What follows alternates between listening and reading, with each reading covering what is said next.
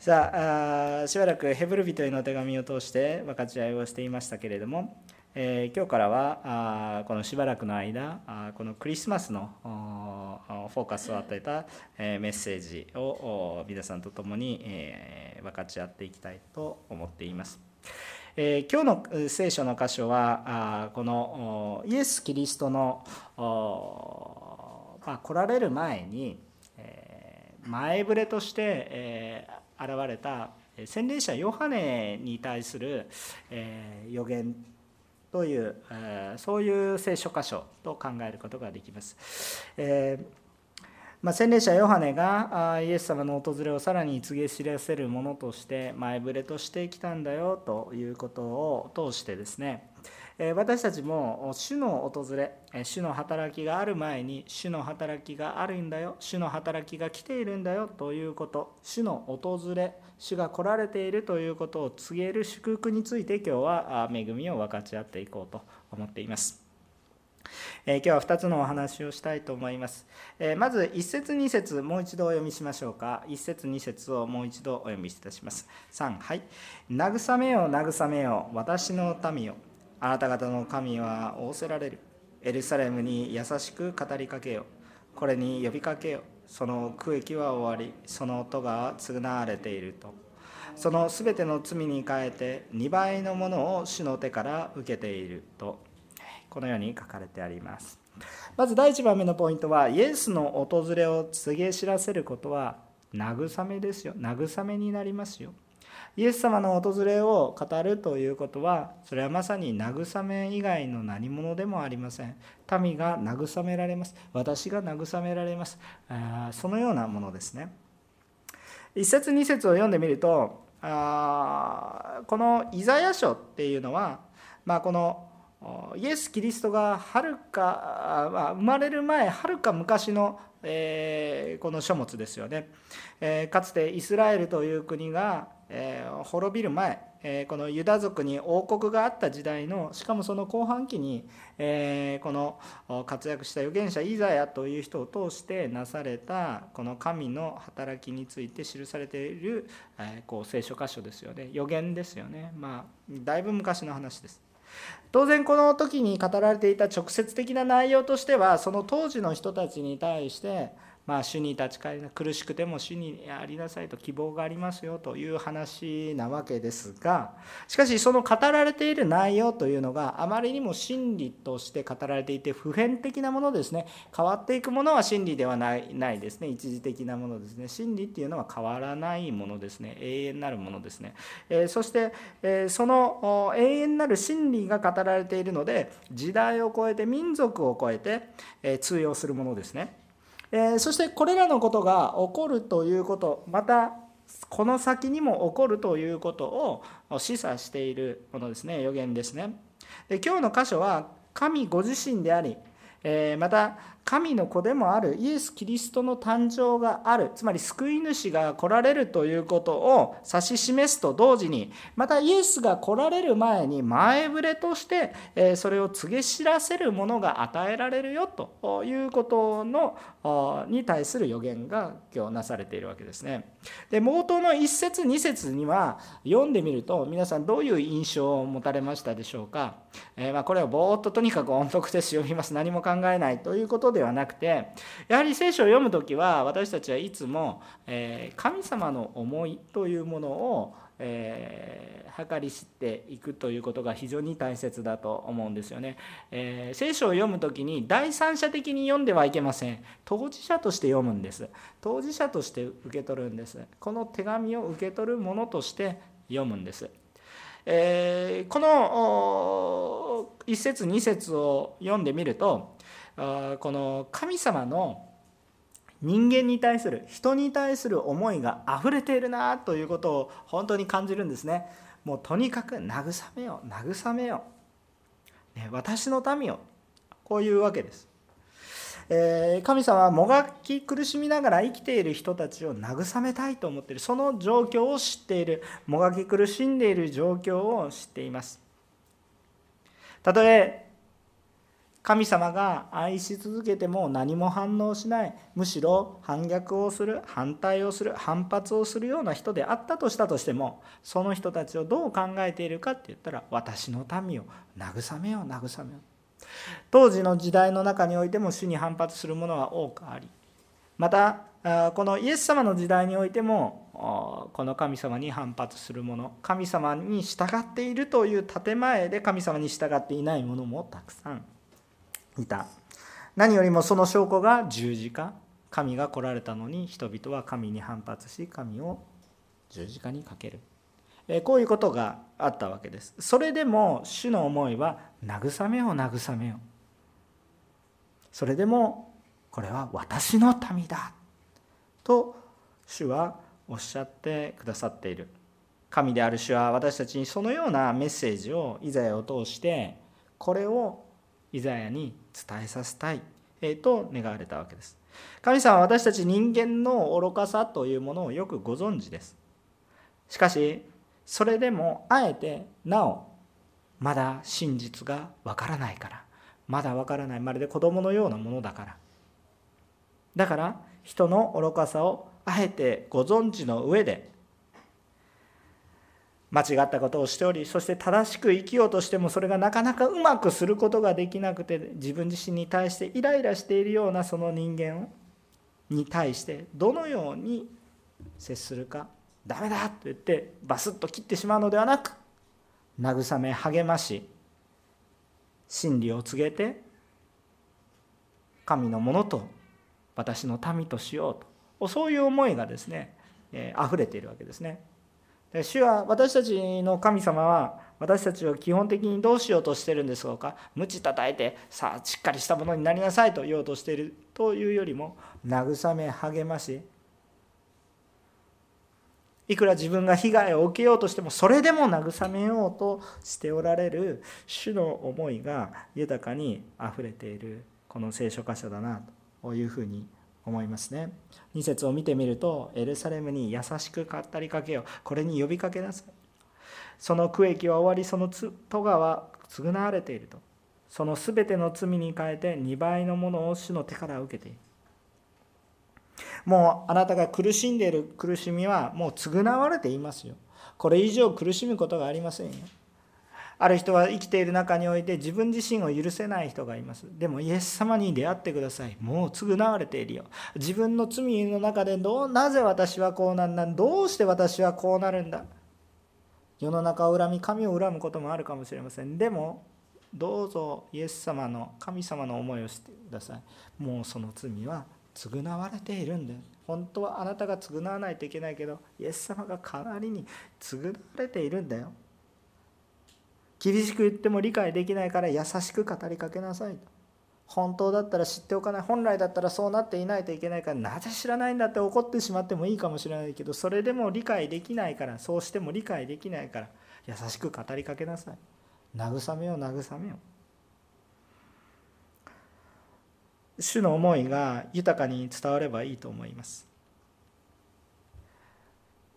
そして罪の償いだけではなく神様2倍のものそれつまり失われたものまでも回復していくようなものであります。私たちがイエス様に出会っていくと慰めがあります。回復があります。失われたものも回復していきます。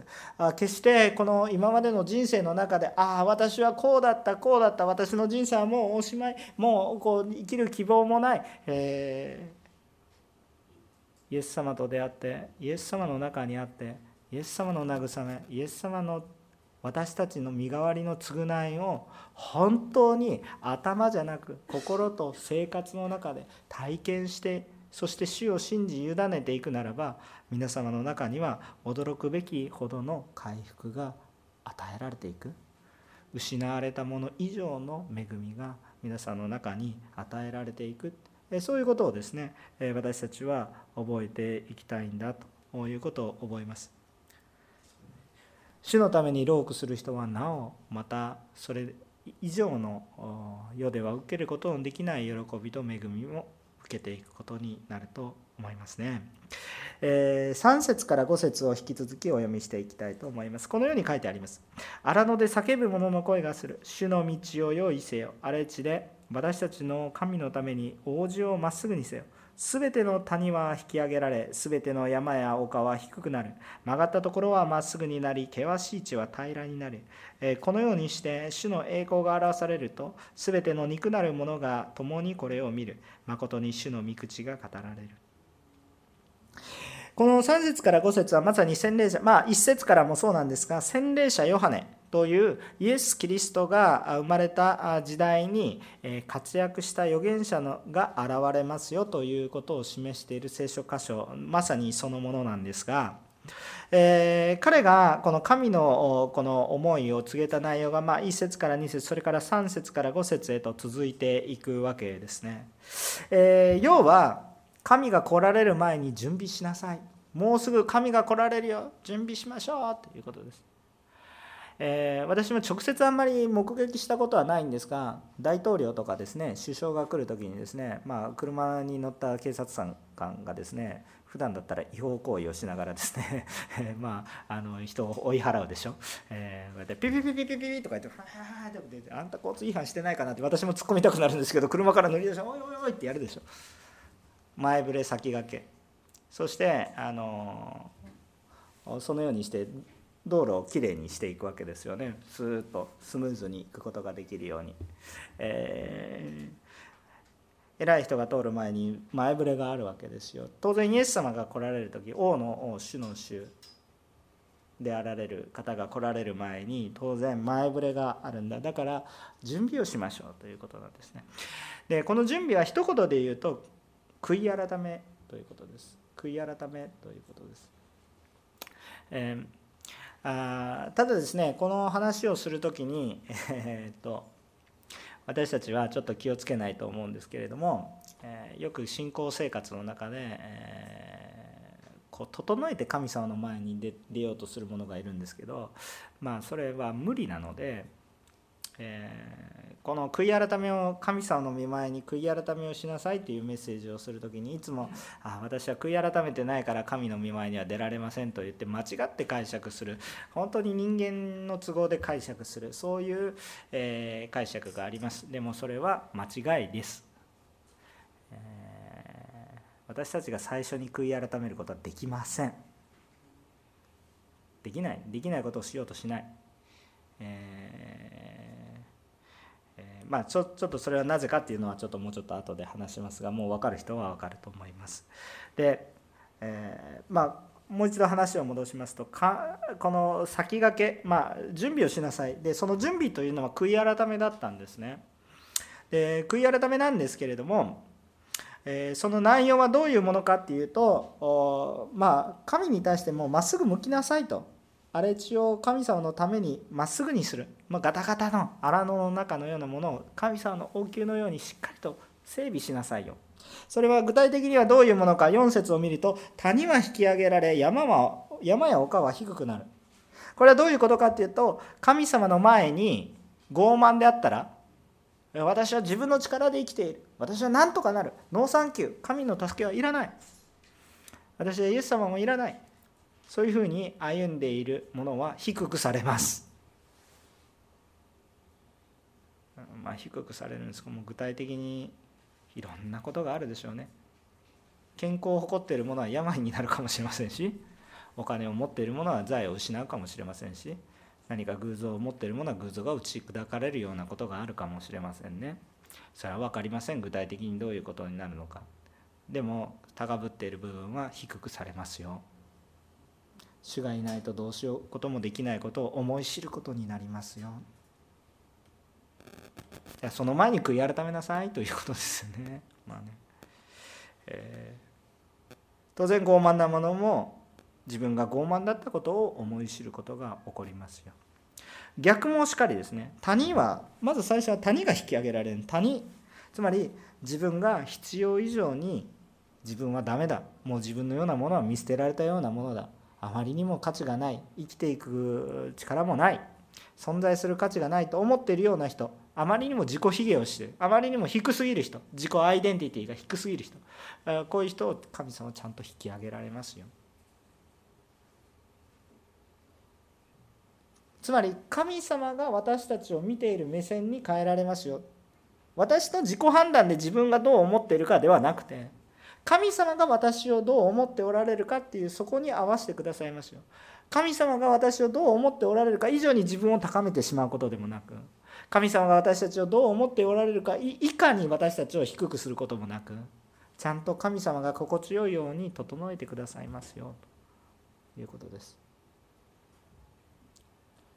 傲慢なものが低くされる時も傷つくでしょうねきっとね。それはとんでもない衝撃だと思いますがちゃんと慰められるという基本的に神様の働きは慰めですよね。分かります？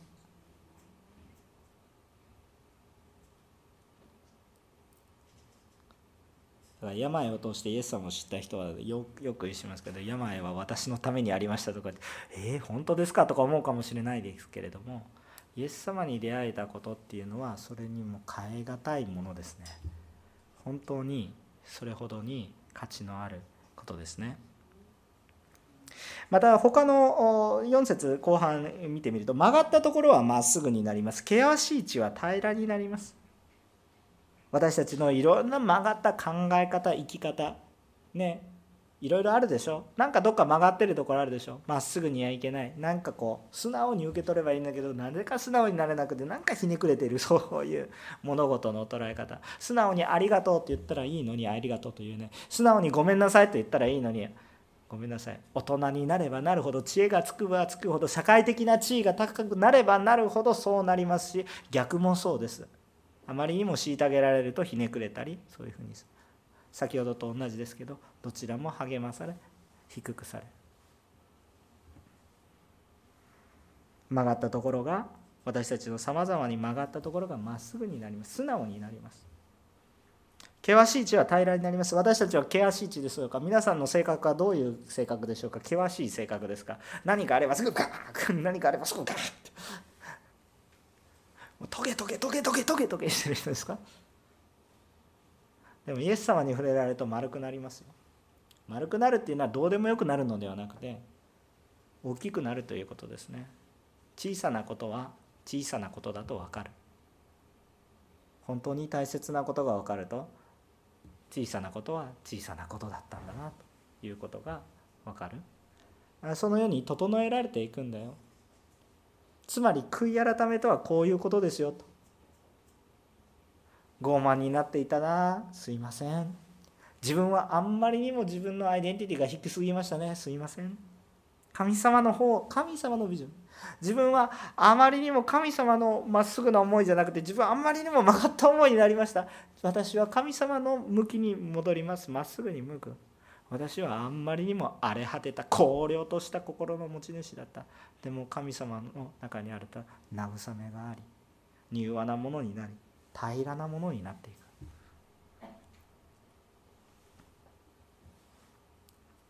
悔い改めがこのようにして起こっていくと。いうことですね。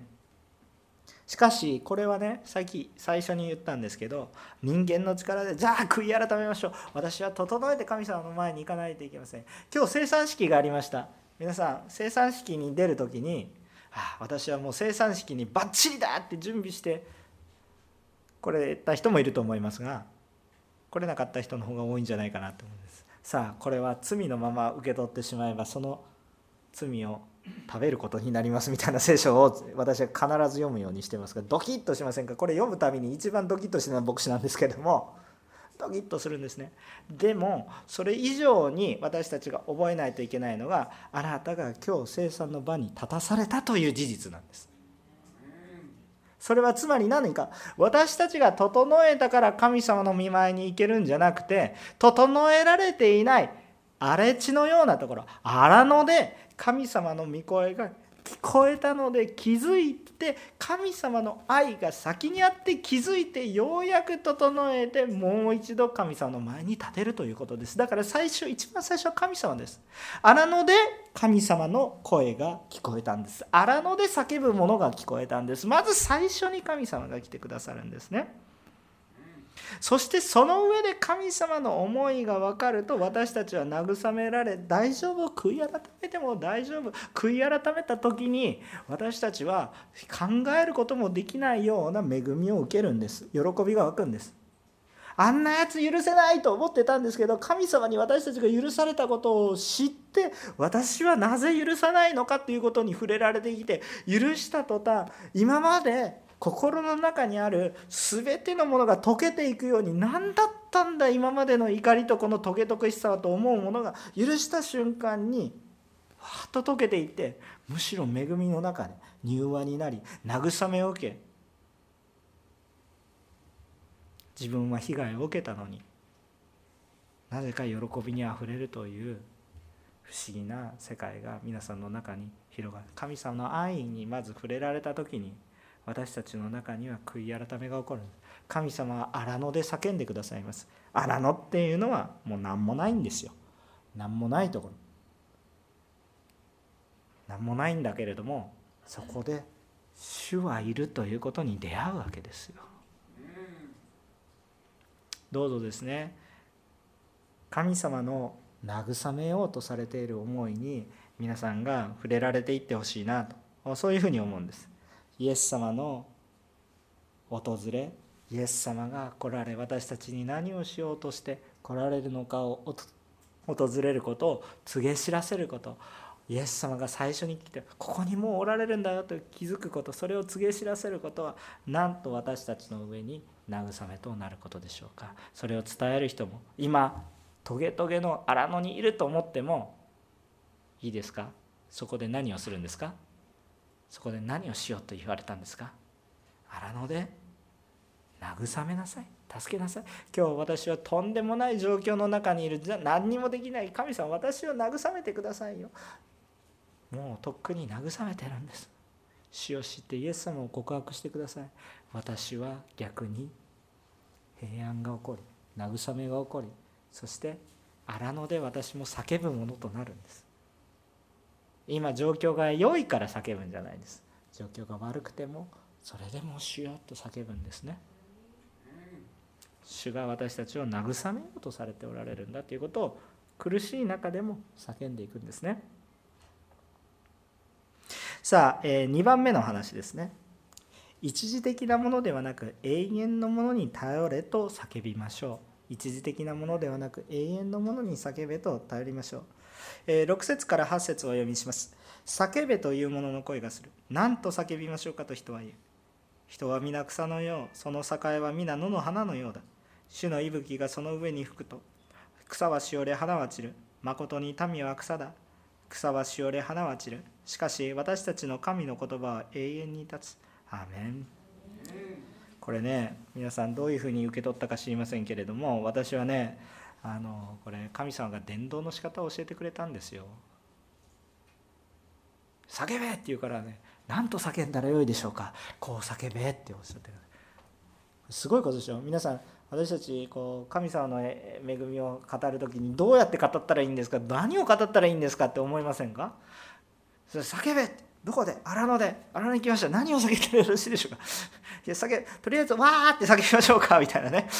いやまあそれでも気持ちいいストレス発散にはなるかもしれませんがあんま意味はない。まあストレス発散の意味はあるかもしれない。わーとか言ってもね、えまあ叫びその時々私も叫びたくなりますけども。叫びたい。まあ叫んだら気持ちいいですよ、まあ、昔野球やってたら意味もなくわーとか言って叫んでましたけどそれ結構ストレス発散になって。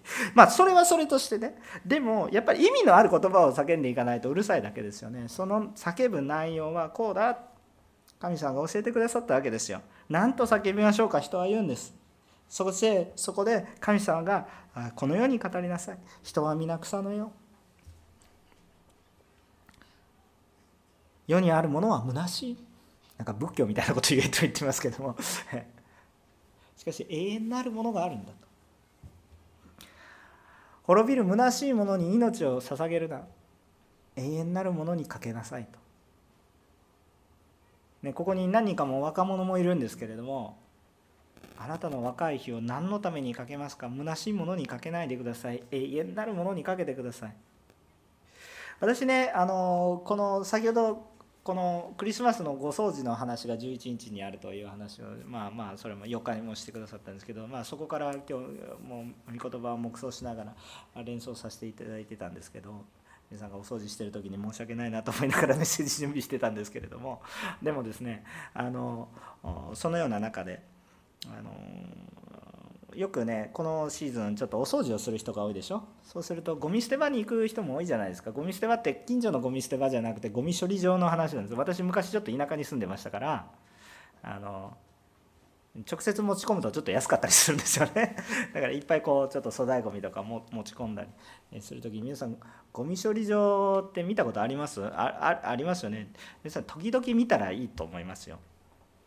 あのかつてはね高級家具と言われたようなものがバーンとか言って投げられてね なんかねまあもちろんものすごい高いものはそうですけどそこそこ高いものだったらちょっと中古だったら誰も買わないということでバーンとかつて価値があっただろうなこれにきっとお金をかけたものだろうなと思うものがもう無造作にボーンボーンとゴミのようにゴミですけどもゴミゴミじゃないと思うんですけどゴミのようにバーンボーンと、ね、皆さん時々そういうものちゃんと見た方がいいですよ。あのあ私は何に熱中してるんだろうなって。ね何に頼って生きてるんだろうなって。まあ、ゴミ捨て場ぐらいだったらいいですけど自動車廃工場とか見ていってください。あれだけお金かけた自動車がかつて何百万したんだろうなとかねブシューンとかガシャンポイとか言って持っている方が嫌ですみたいな感じでもうボロボロになったものがもう錆だらけの、ね、これなかなか使えないんですよねとか言いながら。かつてうん百万かけたようなものがそうなって。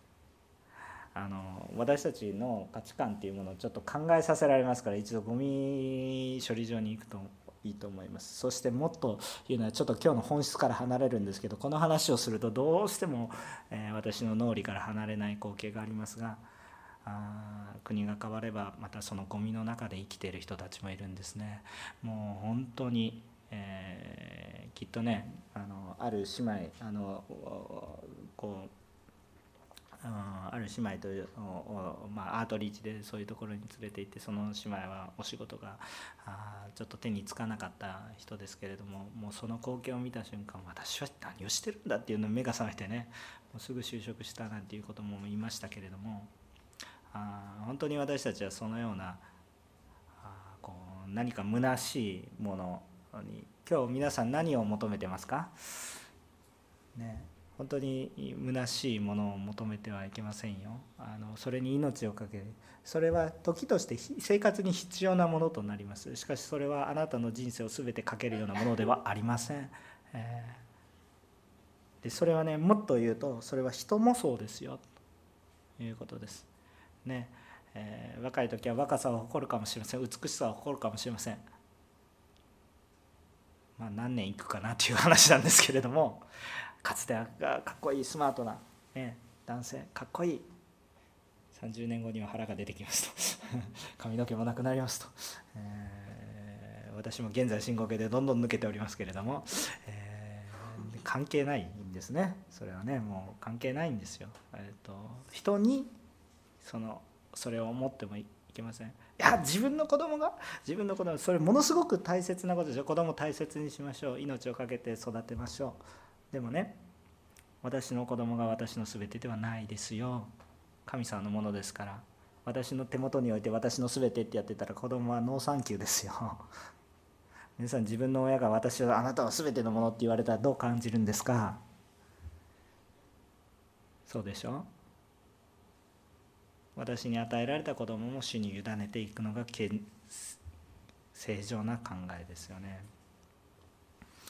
えーどう語るのかいいのか人は皆草のよ。全てのものは虚しく散っていきますよ。しかし変わらないものがあります。それは何ですか？皆さん信じますか？私たちの神の言葉は永遠に立ちます。私はめ私たちの神の言葉は永遠に立つ。永遠なるものがある。それは神の言葉なの。ある人は言います。言葉だけで飯が食っていけるのか？でもその言葉の中身に耳を傾けてください。この言葉に力があります。その言葉が何を言っているかをよく理解してみなさい。そうすればその言葉に力があることを体験します。それを正面から受けてください。曲がったように見ないでください。第三者のように見ないでください。当事者として。当事者としてちゃんと受け止めていくんです。私たちに現実的な対応は必要です。今日お腹が空いていればご飯を食べないといけないです。でもその言葉の中にはパンだけでは生きていく人は生きていくことができないという本当に真理の言葉が書いてあるんです。お金をあげていれば大丈夫です。お金をあげていれば子供育つんですか？おかしな風になるんです。育たないんです。じゃあ愛情を注いでいれば育ちますか？それは育つんですけれども育つんですけど永遠の命には至らないんです。この神の言葉が本当に重要なんです。今度の伝道集会も私はこれ基本に思っています。今コロナ禍で本当に多くの人たちが苦しんでいます。本当のものこのような荒野のような時災害が起こるような時いつも思います。私たちに頼るべきは私たちが普段頼っていたようなものではなく永遠に立つものがあるんだ。それを告げ知らせることは私にとっても慰め神様の喜ばれることそして相手にとってもそれは慰めることなんだよ。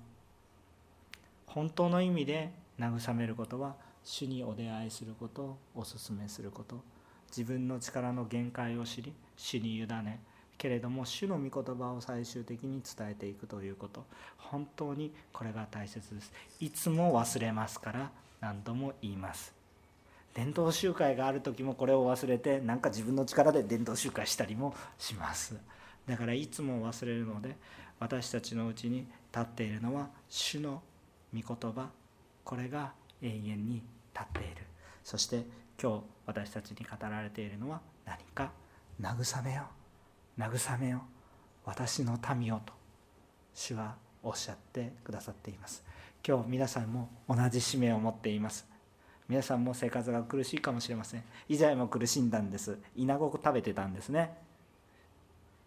着るものなかったですよ。着るものなんかボロボロの服着てたんですけど服というかね、まあ、獣の皮を着てたんですけども。慰めよ慰めよヨハネもそうですよね。慰めよ慰めよそういう私たちそういうものとなっていきたいなと思います。このクリスマス皆さんどうでしょうか、えー、現実的な対策も必要ですね。苦しんでいる人には食べ物またそういう分かち合い大切です。すごく大切です。でもその中に御言葉がないならば主を思う思いがなければ私は主を信じたという思い主と共に歩んでいるという思いがなければまあ虚しいものになってしまいます。しかしそこに神様に出会うその御言葉が語られているならばどうなるんでしょうか？それは本当にその人を慰めていく。その人は最初ノーサンキューっていうことが多いと思いますよ、ね、私たちがそうであってでも私たちはその中においても慰めるものでありたいと思います。このクリスマス私たちだけが慰められるのではなく慰めを慰めを私の民を。神の永遠の神を叫ぶ私たちとなりたいと願います。お祈りをしたいと思います。